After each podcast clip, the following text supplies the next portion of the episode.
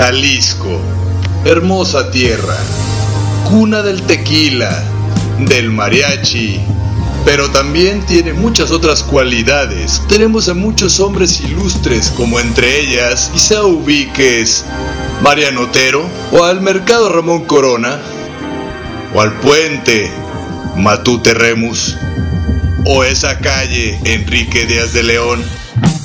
Bueno, todas esas calles tienen el nombre por una persona.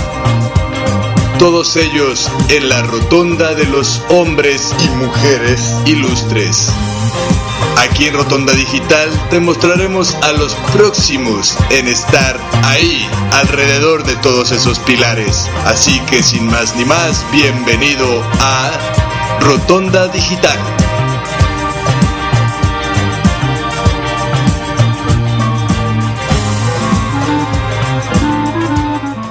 Muy buena tarde tengan todos y cada uno de los que el día de hoy se han hecho cita a través de cabinadigital.com. Soy su amigo Hugo Alfi y les doy la más cordial bienvenida a una emisión más de su programa Rotonda Digital.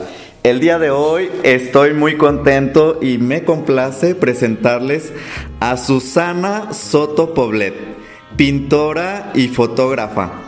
También es maestra en cinematografía con más de 130 exposiciones tanto individuales como colectivas. Bienvenida Susana a este programa Rotonda Digital. Muchas gracias por la invitación. Eh, pues me da mucho gusto que haya gente interesada en el arte. Yo les voy a platicar cómo fueron mis inicios. Yo comencé cuando en primero de primaria nos platicaron la vida de Leonardo da Vinci y quedé fascinada con este personaje que era un sábelo todo, ¿no? Entonces, este, yo quería ser como él y empecé a exigir a, a, mis papás que me compraran pinturitas, pinceles y todo lo que se pudiera. Así que empecé a pintar en casa. Ya como a los 12 años ya empecé a, exponer, ya me invitaban, ya ganaba concursos de pintura, este, eh, del niño y la mar y de cosas así. Y luego ya en la secundaria entré a todos los concursos posibles y ganaba concursos de dibujo, de pintura, del Día de la Madre, del Día del Niño, de todo lo que se podía. Eh, hasta los 18. O sea, Susana, que desde esos ese tiempo eh, los profesores habían visto en ti esa cualidad de la pintura. Pues si no la habían visto, yo la vi en mí porque en realidad sí, no, tuve un excelente maestro en la secundaria también que nos enseñaba mm, la vida de los grandes artistas y ahí por segunda vez hubo un flashazo. Por ejemplo, después de haber este, descubierto a Leonardo da Vinci a los seis años, descubrí a los impresionistas a los 12 y dije, no, es que claro que esto es mi vida, o sea, claro, por supuesto y luego el maestro contribuyó mm, a, a, esta vocación porque nos regaló a cada uno de los niños de su taller unos marcadores, ¿no? unos rotuladores. Y, y él mismo hacía exposiciones, concursos y demás, entonces pues nos motivaba mucho a, en las artes. Entonces ahí fueron esas pequeñas exposiciones, no a nivel escolar, sino incluso nos hacía exposiciones foráneas y en donde ya tengo ahí guardadas mis, mis invitaciones, ¿no? Pero ya yo ya le seguí por mi cuenta, entonces sí. a los 18 años ya empecé a, a, exponer en municipios este fuera del estado de Jalisco y me dieron oportunidad de exponer en Tepatitlán, en Zapotlanejo, en diferentes lugares y ahí ya empecé a vender mis obras hasta los 18 años, porque hay gente que me dice, pero no, no empezaste a vender a los 12. No, la verdad no, empecé a vender hasta los 18.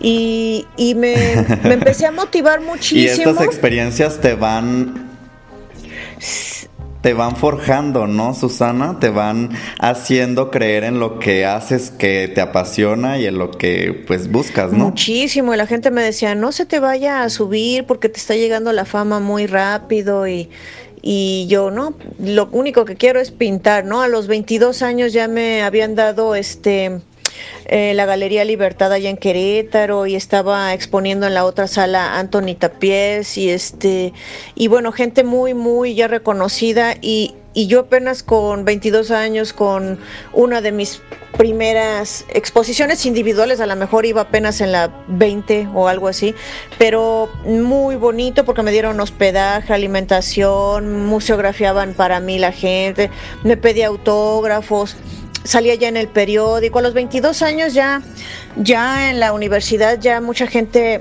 se sentaba donde yo me sentara en las escaleras de la escuela en la facultad de arquitectura y, y me pedían autógrafos querían conocerme querían este mm, es que me decían es que yo te vi en la tele ayer puedo platicar contigo y yo sí claro y luego mis amigas se paraban muy molestas y me decían ay otra vez tu fama y se alejaban de mí no entonces este son cosas que a lo mejor qué padre ¿no? aparentemente viví muy muy rápido este pero, pero me motivaba muchísimo todo eso, ¿no? El que empezaron a comprarme eh, más personas serias que se dedicaran a coleccionar que son los que hasta la fecha me han seguido. O sea, hay mucha gente que me busca por el Face y me dice, tal vez tú no te acuerdes de mí, pero yo, yo te compré cuando todavía estabas chiquita y yo te compré tus primeros cuadros. O se pelean por decirme eh, cuántos cuadros me ha comprado cada uno de mis coleccionistas. Y es muy lindo porque de repente a veces, siendo sincera, no me acuerdo de ellos o no me acuerdo dónde compraron, pero ellos me dicen, yo tengo el cuadro fulano y me engano, yo lo compré en Chapala, un día que te vi cuando tenías como 20 años, otros me dicen, yo ya he comprado 20 cuadros tuyos y te voy a mandar el video, y me mandan el video de todos los cuadros que, que ahorita los veo y digo yo, ay, qué vergüenza, o sea, no estaban nada maravillosos, pero, pero los aprecian y los tienen guardados con mucho cariño. Y entonces, como que me han seguido mi trayectoria y me dicen, este, mira, Oye, Susana, y... Ajá. Y, y, pues Oye, bueno, ¿y tú esa que es, ya pues experimentaste esta parte de que los demás aprecien tu trabajo y que vean lo que haces. Ajá. ¿Existe algún otro artista en tu familia por el cual te hayas sentido influenciada? No, la verdad no, mi papá es empresario y este y mi mamá pues dice que sí, alguna vez vendió sus dibujos también cuando estaba en la escuela, pero no, no es artista. Entonces, este, yo fuera de Leonardo, que fueron mis primeros maestros, ya después, pues bueno, obviamente mmm, empecé a tener de ídolos a Van Gogh y a Picasso y, y, ya, después muchísimos más, ¿no? Y interesarme mucho por tomar diplomados de historia del arte y a viajar, o sea, empecé también a viajar a los veintitantos y, y, empecé a, a seguir a los grandes maestros desde los museos que iba conociendo, pero no hay pintores propiamente en mi casa.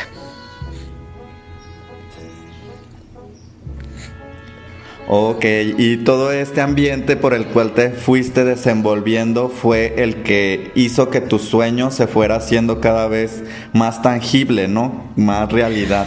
Yo al principio yo creo que no sabes muy bien si lo que quieres es más fama o más fortuna, ya ves, ¿no? Porque a veces no va de la mano. Entonces me fui dando cuenta de que la fama sí la empecé a agarrar desde muy chica porque incluso hasta en la calle había gente que me pedía autógrafos y yo, ay, qué pena, o sea, de ir caminando así en la calle, ay, te vi en la tele y tú eres pintora, ¿verdad? Y yo, sí.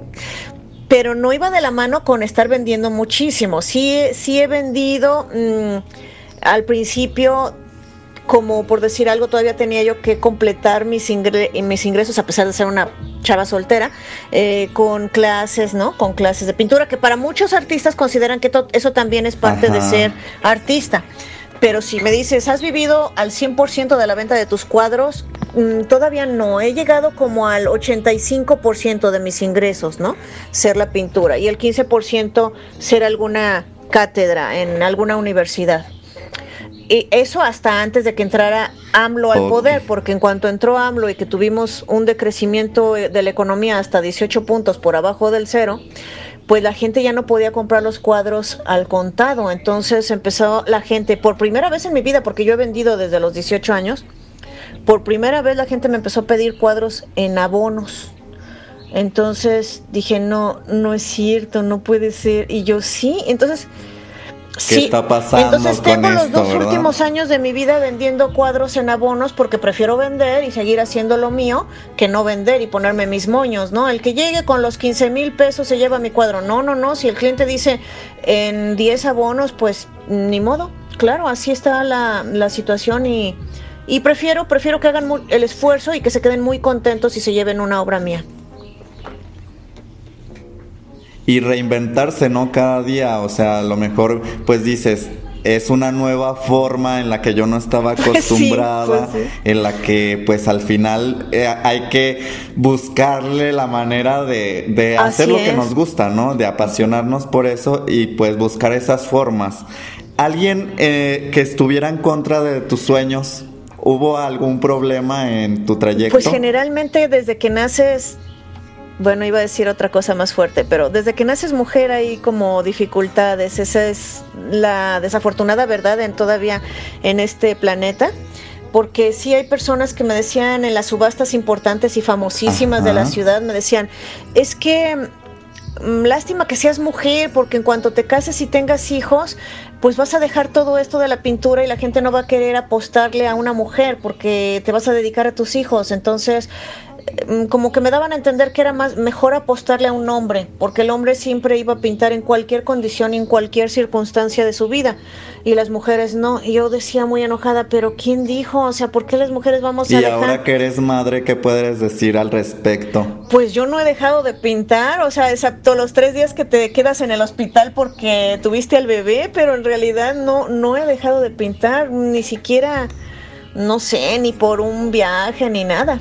Así que fíjense, eh, Susana en su en, este problema que estamos platicando ahorita, pues tuvo que enfrentarse a esta realidad que pues nos acosa a muchos de los mexicanos, ¿no? En este ambiente machista en el que vivimos.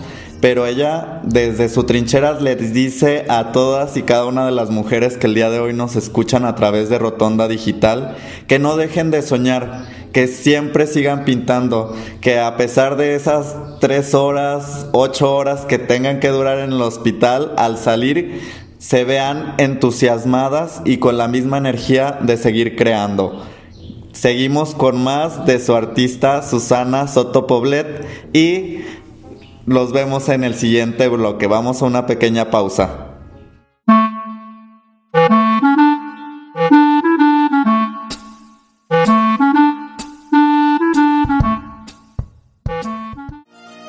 ¿Sabes cuál será el destino de tu siguiente viaje? ¿Necesitas alguna recomendación de transporte u hospedaje? Prepara tus maletas y sígueme. De aquí para allá y de allá para acá, a todos nos encanta andar de pata de perro. Soy Robert García y te invito a escucharme todos los jueves a las 2 de la tarde y la repetición los lunes a la misma hora en el programa de Pata de Perro para que conozcas recomendaciones de viaje de destinos locales, nacionales e internacionales aquí en cabinadigital.com. Lo que te interesa escuchar.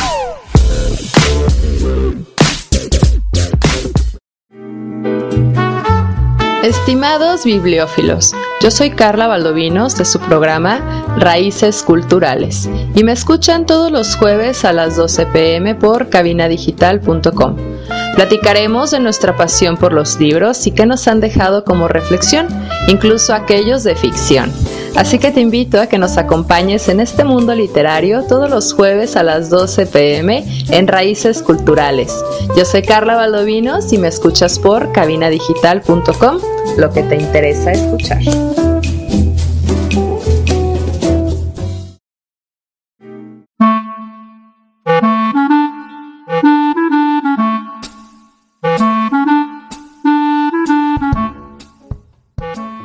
Y regresamos con más de su programa Rotonda Digital.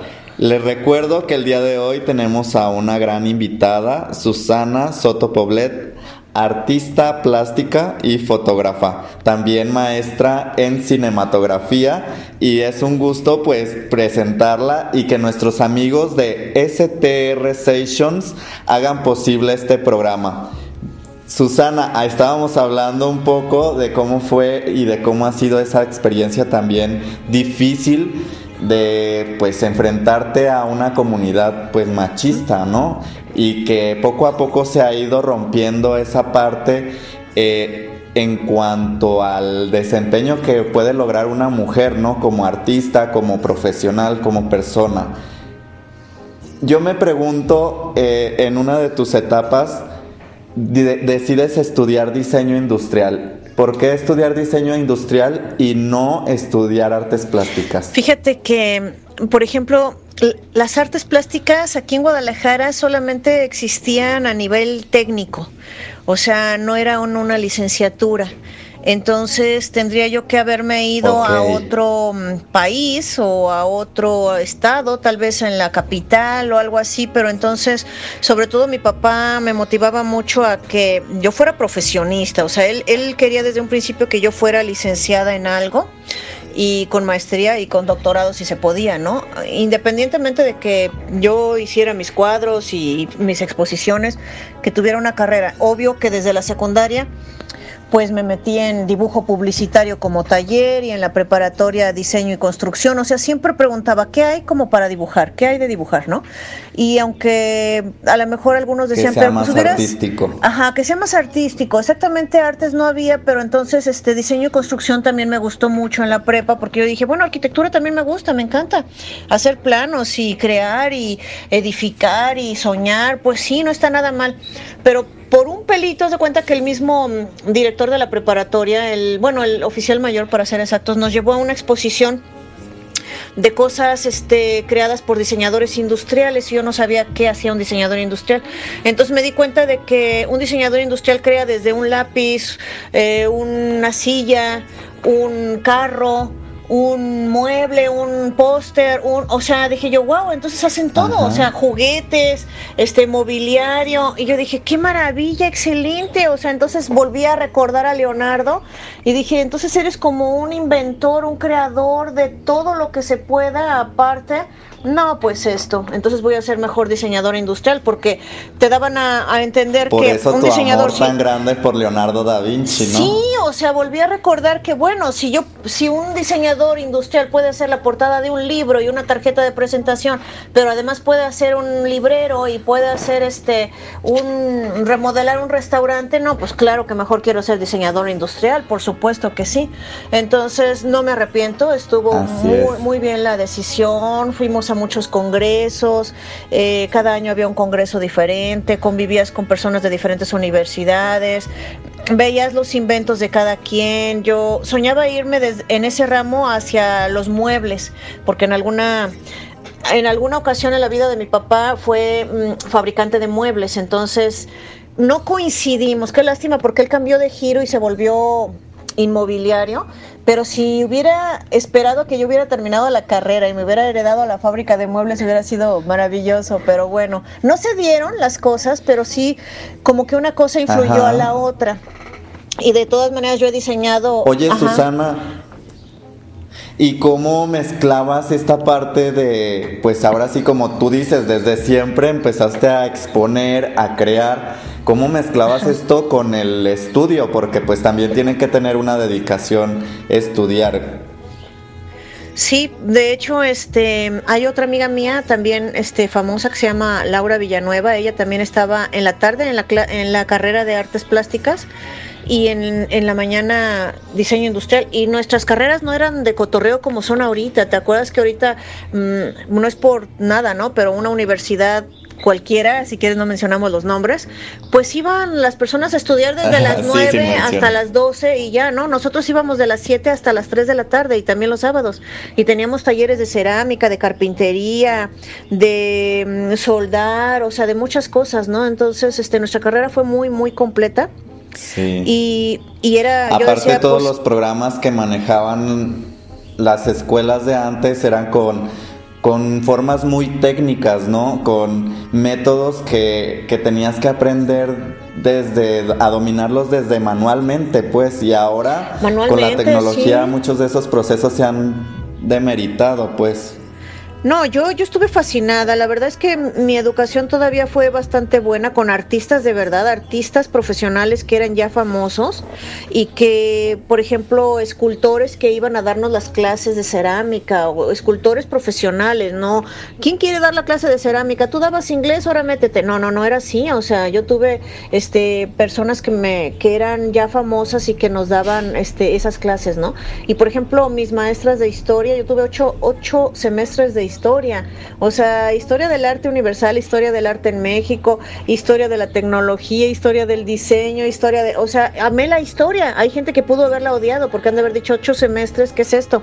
No, yo la amé porque yo tuve una maestra que se llama Ivette Ortiz y que en sus ratos libres o en sus semestres libres trabajaba en el Museo del Louvre y nos enseñaba mm, yendo a los lugares para que conociéramos el arte, explicándonos afuera de los edificios qué estilo eran y adentro de los edificios diciéndonos qué escultura la había hecho quién. O sea que en realidad no fue el investiga, copia y pega y me mandas el archivo, no, nada que ver, ¿no? O sea, nosotros sí tuvimos una educación así de...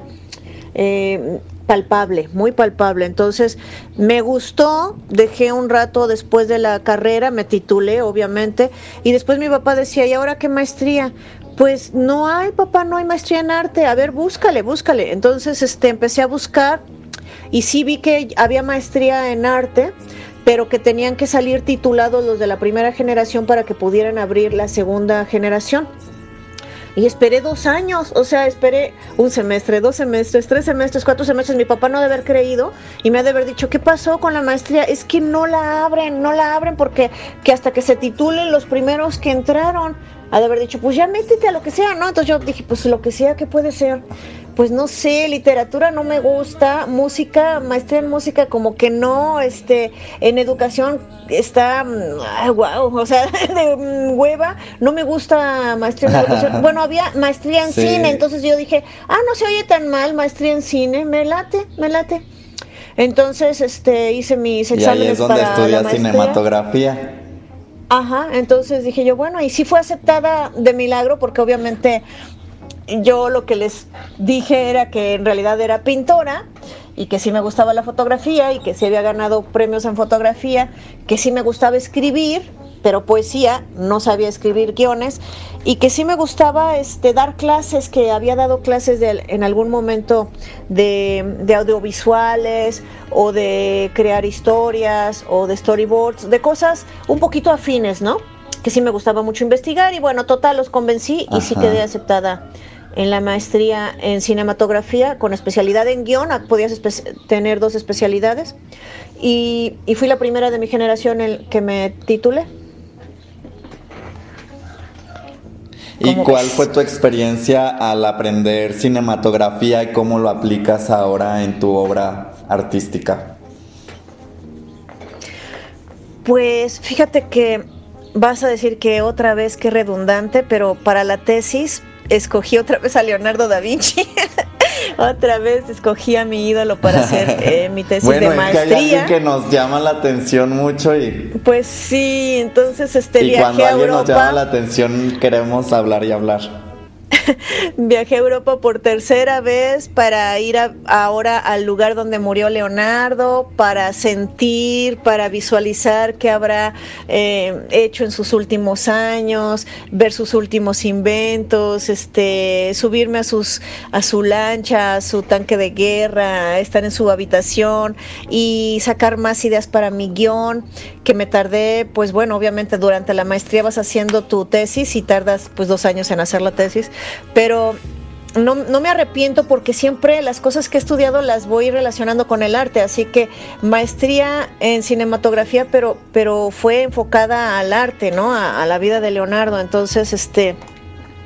Y además cuando pedían un ensayo libre, un ensayo de algo, este, yo escogía siempre eh, que mi ensayo fuera sobre la vida de los pintores que eran directores de arte y había como 10, o sea, 10 directores de cine que eran pintores en sus ratos libres, así que siempre encontraba yo cómo relacionar lo mío al arte, ¿no?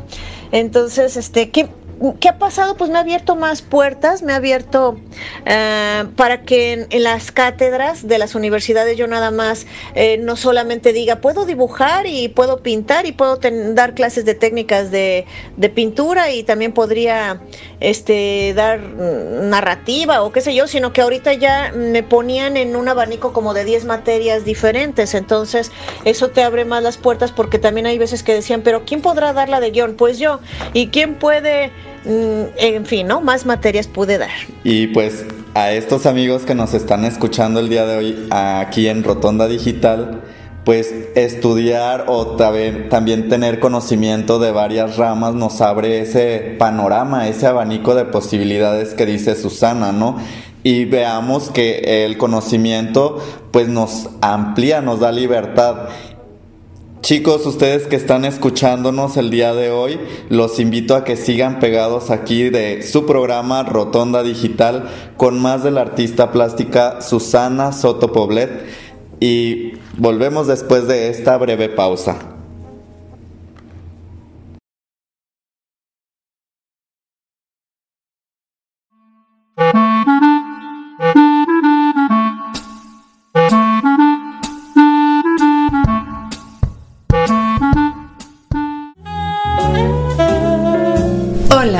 Trágica de Encuentro Sexual.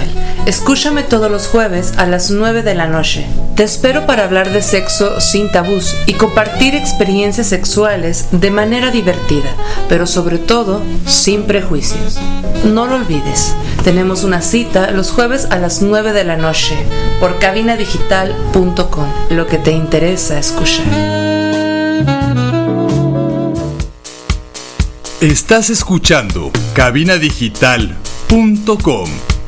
lo que te interesa escuchar.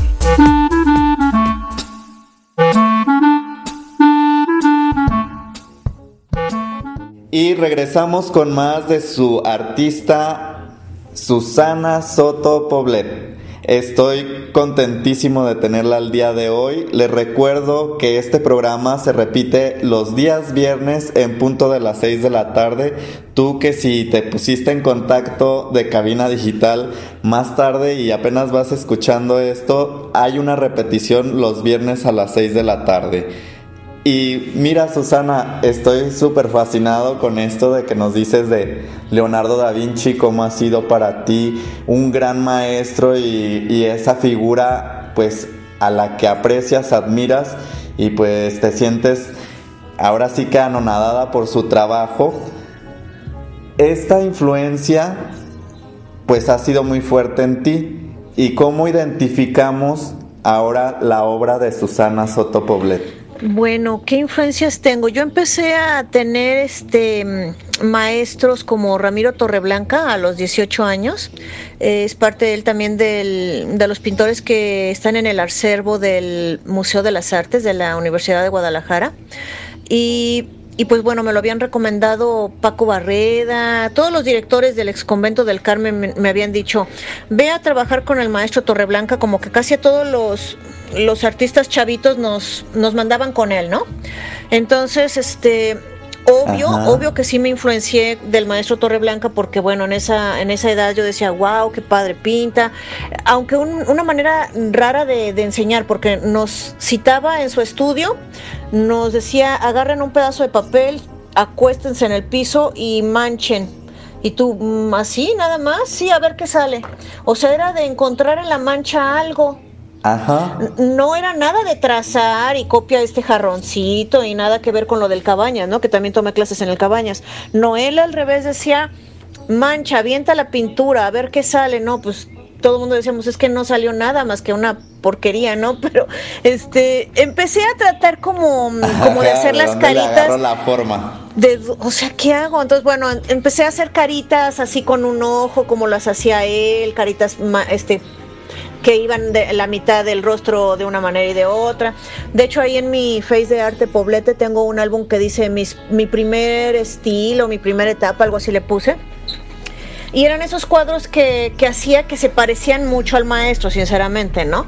Pero bueno, dentro de lo que cabe, empezaron a gustar y son los que me compraron los primeros coleccionistas y que me decían, mire, yo tengo el de los bailarines o yo tengo el del pintor y todos eran con esas texturas, mucha textura y caritas figurativas, ¿no? Entonces, este, y la gente, pues le gusta, hay gente que me dice, ay, pues regresa a ese estilo, pero la verdad es que no, pasando los años, yo creo que por ahí ya eh, terminando el siglo, fíjate qué rápido estamos ya en un nuevo siglo, ¿no?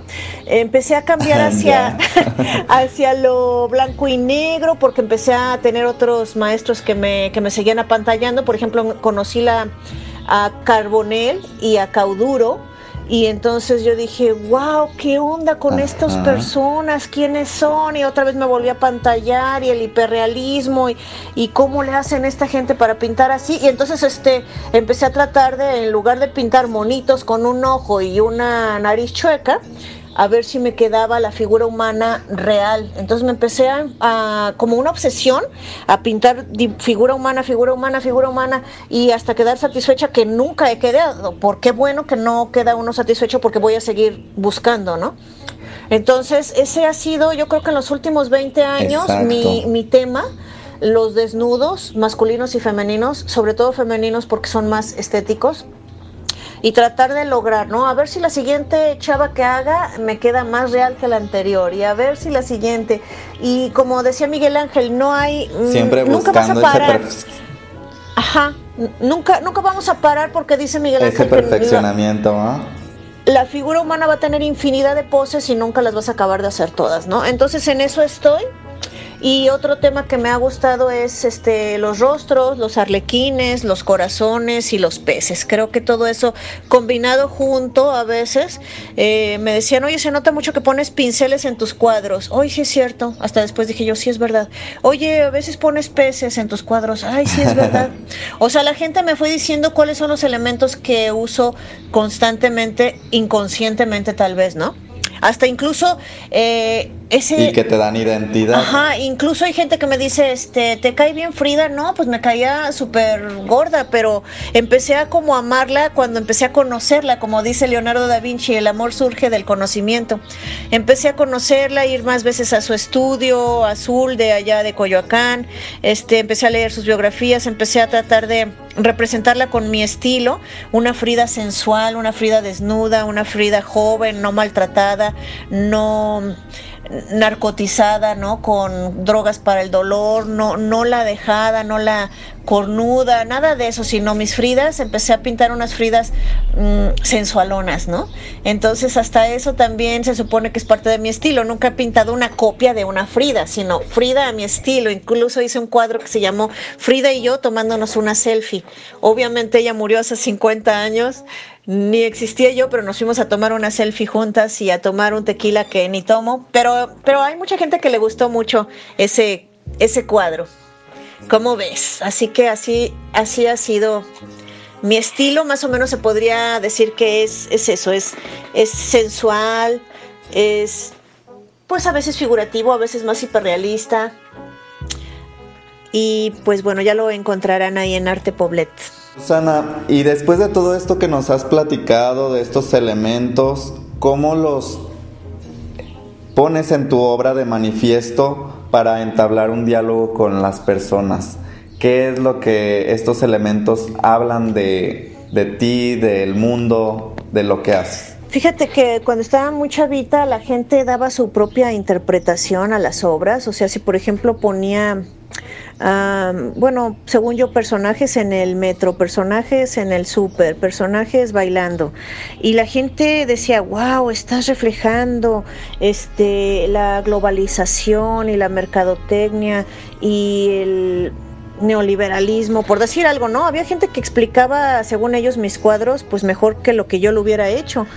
Pero la verdad es que a veces no es no, es tan complicado entender una obra, ¿no? Y menos cuando ves que a veces son corazones, por ejemplo, con peces, o sea, no tienes que estar diciendo es que simboliza la, la libertad de amar y, y, de ser en un mundo en el que somos prisioneros, no, no tanto, el arte se tiene que sentir, la verdad es que si te llegó el cuadro es porque algo te dice, algo se conectó contigo y, y te dijo algo sin palabras, sin explicaciones. Y creo que la gente que le ha gustado mi obra, a veces le gusta por el colorido, a lo mejor a veces les gustó por el formato, a lo mejor les gusta porque sobre todo, ¿sabes qué?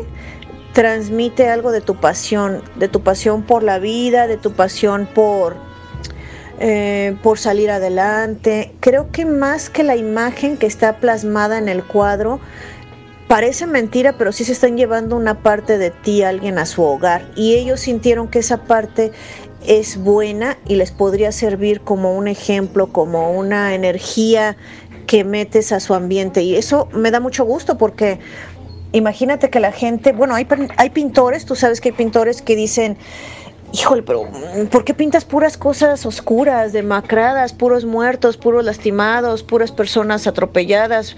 O sea, también ese tipo de personas eh, venden, ¿no? También hay gente que dice, pues, no voy a decir nombres, pero ¿por qué comprarle a fulanita que pinta muertos? ¿Por qué comprarle a fulanita que pinta este chava sufriendo o sangrando? Eh, tiene que haber un clic contigo. Si tú estás sufriendo, a lo mejor te identificas mucho con alguien que está sufriendo en un cuadro, pero a lo mejor puede pasar algunos años de tu vida más adelante y ya no te identifiques con ese tema.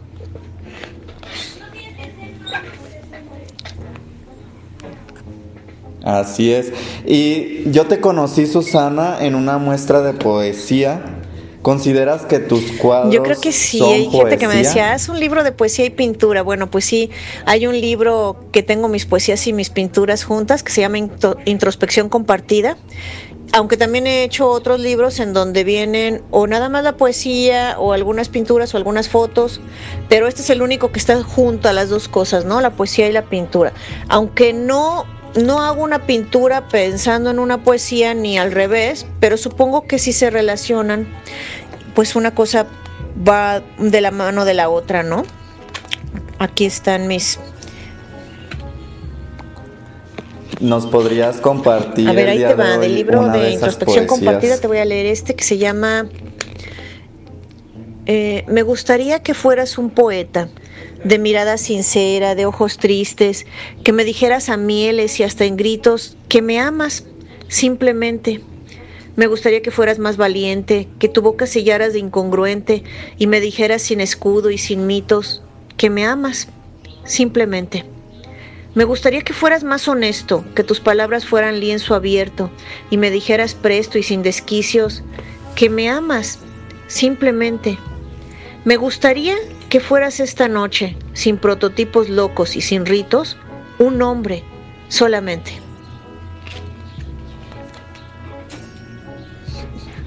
Gracias. Bravo. Susana, pues con este poema nos vamos a una pequeña pausa.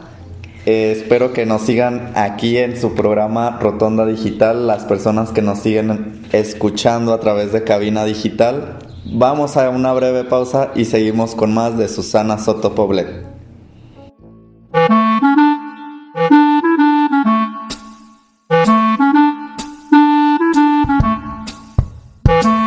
En Cabina Digital tenemos una gran variedad de programas de interés para ti. Tenemos desde terror, salseo, sexualidad y entretenimiento. Sintonízanos todos los días. Revisa el menú en cabinadigital.com y no te pierdas ninguno. Cabina Digital, lo que te interesa escuchar. Hola, soy Robert García y yo soy Mano García. Los invitamos a escuchar Cine en Partituras, un espacio en donde hablamos del cine y su música. No te pierdas nuestros programas dedicados a directores de cine, compositores, tops y especiales, en donde daremos un recorrido a lo más destacado del séptimo arte. Si puede ser escrito o pensado, puede ser filmado. Escúchenos todos los miércoles a las 2 de la tarde y la repetición los viernes a las 3 en cabinadigital.com. Lo que te interesa escuchar.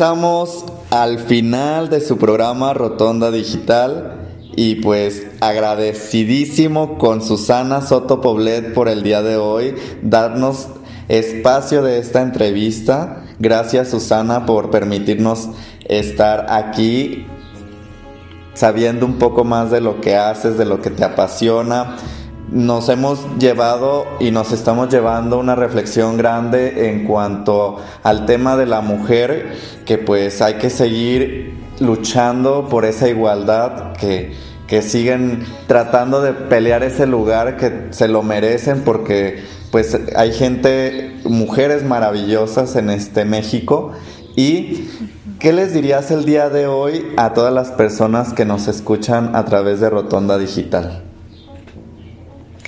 Bueno, yo les diría a las personas que nos escuchan que sigan sus sueños. Sé que es muy difícil, cada día es un poquito más difícil en este mundo en donde nos están poniendo este cadenas, hasta nos están cortando la libertad para salir de casa. O sea, qué absurdo, ¿no? Que ahora eh, casi casi te prohíben hasta tomar el sol, ¿no? Y, pero fíjate que habíamos hablado de que te tienes que seguir concentrando en tus objetivos. Cuesta mucho trabajo porque a veces eh, estás empezando a tener algo de depre, de que eh, la economía se está desplomando, que si hay... Em, virus en, en, el planeta, pero yo digo que se te olvida cuando te concentras en algo que te gusta y que te gusta hacer, ¿no? Como habíamos dicho, mm, planteate dos o tres metas fuertes en la vida por decir algo, voy a cuidar mis plantas, aunque sea absurdo, ¿no? Si les dedicas todo tu amor a tus plantas, yo te aseguro que vas a tener frutos, o sea, estoy hablando de frutos metafóricos y literales, o sea, verdaderamente concéntrate en sembrar frutales, o si te quieres dedicar a la cocina, pues entonces prepárate lo más que puedas en la cocina. Si vas a dedicarte a ser pintor, pues no te dejes influenciar con que te vas a morir de hambre, porque de alguna manera yo creo que si lo vas haciendo con pasión y con amor, alguien lo va a notar alguien va a notar eso y, vas a empezar a tener esos pequeños frutos o grandes, porque depende, o sea, no sé qué sea más importante, supongo que todo es importante, vender pasteles o vender cuadros o, o dar una clase de básquetbol, o sea, lo importante es que tú seas feliz con lo que estás haciendo, no importa si no es ahorita un sueño súper lejano de que, ay, es que yo quería viajar y exponer en París, bueno, tal vez en este año no se pueda porque estamos en una pandemia mundial, pero ¿qué tal si vas preparando la colección, no? ¿Qué tal si vas haciendo unos temas increíblemente, ajá, preciosos que le llamen la atención a alguien y que y cómo sabes si se da el contacto más adelante? Como como yo en mis cuadros lo veo, a veces haces un cuadro y se vende seis años después, pero llega el cliente, así que no hay que desesperarse. Todo va a llegar en el momento adecuado. Todo llega a su momento, solamente es ir por el camino indicado, el correcto, el que creamos que nos va a llevar a la felicidad y ponerle constancia, empeño, ¿no, Susana? ¿Cómo encontramos la obra de Susana en este mundo? Porque pues tenemos un mundo ah, súper vasto y ¿dónde podemos encontrar tu obra, Susana? Fíjate que pones en un buscador mi nombre y salen más de 60 páginas. Pero no, vete directo a Arte Poblete con doble T en el Facebook y me regalas un like para que seas uno de mis seguidores. Ahí vienen todos mis álbumes ordenaditos perfectamente, eh, desnudos, abstractos, eh, arlequines, Fridas, corazones.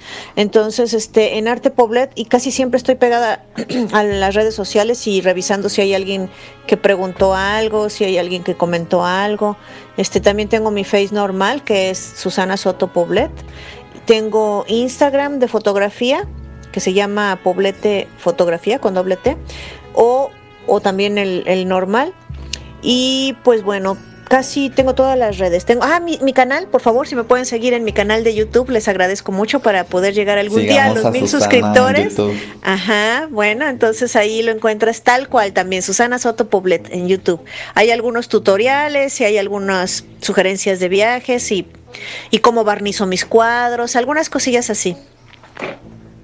Susana, y hay un mundo pues maravilloso que comentábamos ahorita, en el cual pues hacemos énfasis a todas las personas que el día de hoy pues nos escucharon a través de este programa que se pongan a trabajar en eso que les apasiona y al final se van a ir dando las cosas, ¿no? Hay algo muy importante que yo quiero retomar que vi en tu en tu semblanza y que son las exposiciones en el, en el extranjero.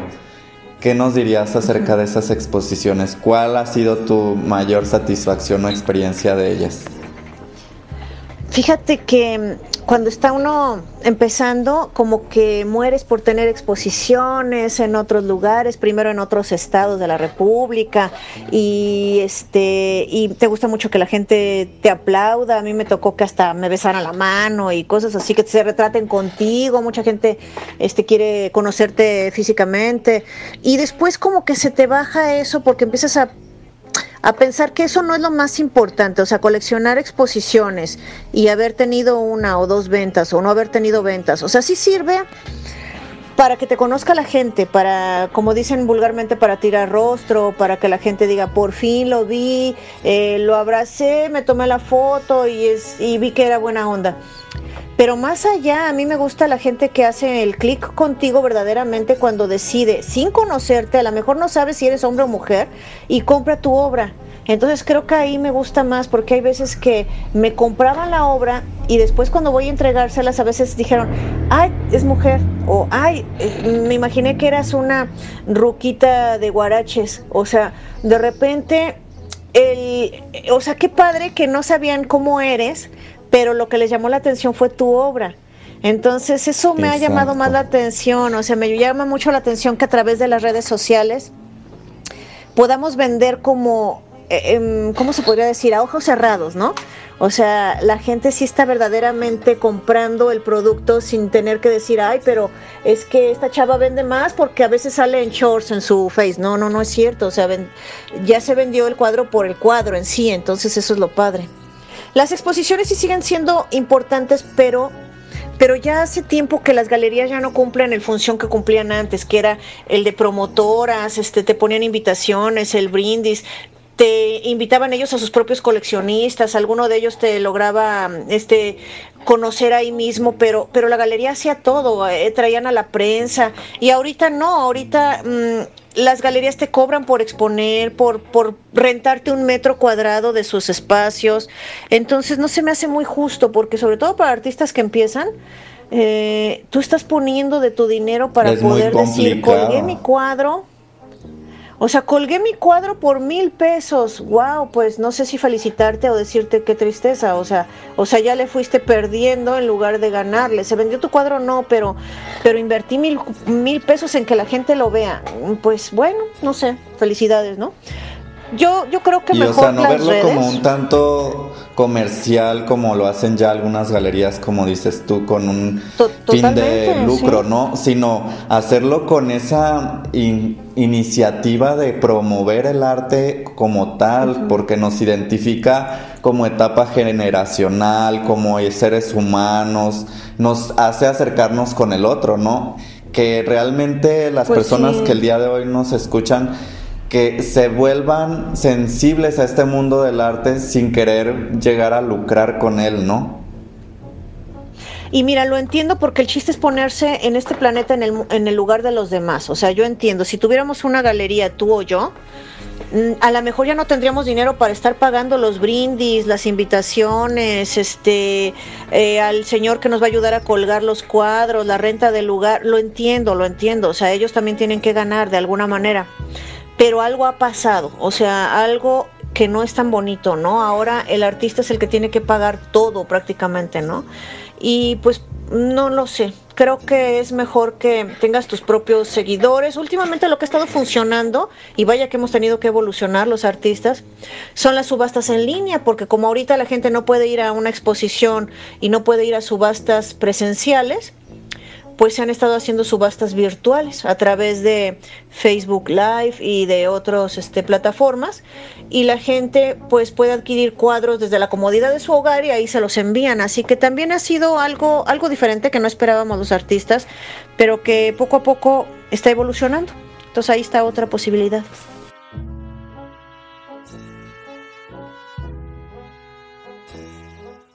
Así que ustedes amigos que nos están escuchando a través de Rotonda Digital, sigan a Susana Soto Poblet a través de sus redes sociales que ya nos compartió para que sepan en qué momento ella va a exponer su trabajo, a ponerlo a la venta y que adquieran y así puedan seguir haciendo que Susana Soto siga pues trabajando en más de su arte, en más de lo que pues la hace realizarse como persona. Te recuerdo que el arte en todas sus expresiones nos da libertad. Nos vemos en una próxima emisión de tu programa Rotonda Digital. Hasta pronto.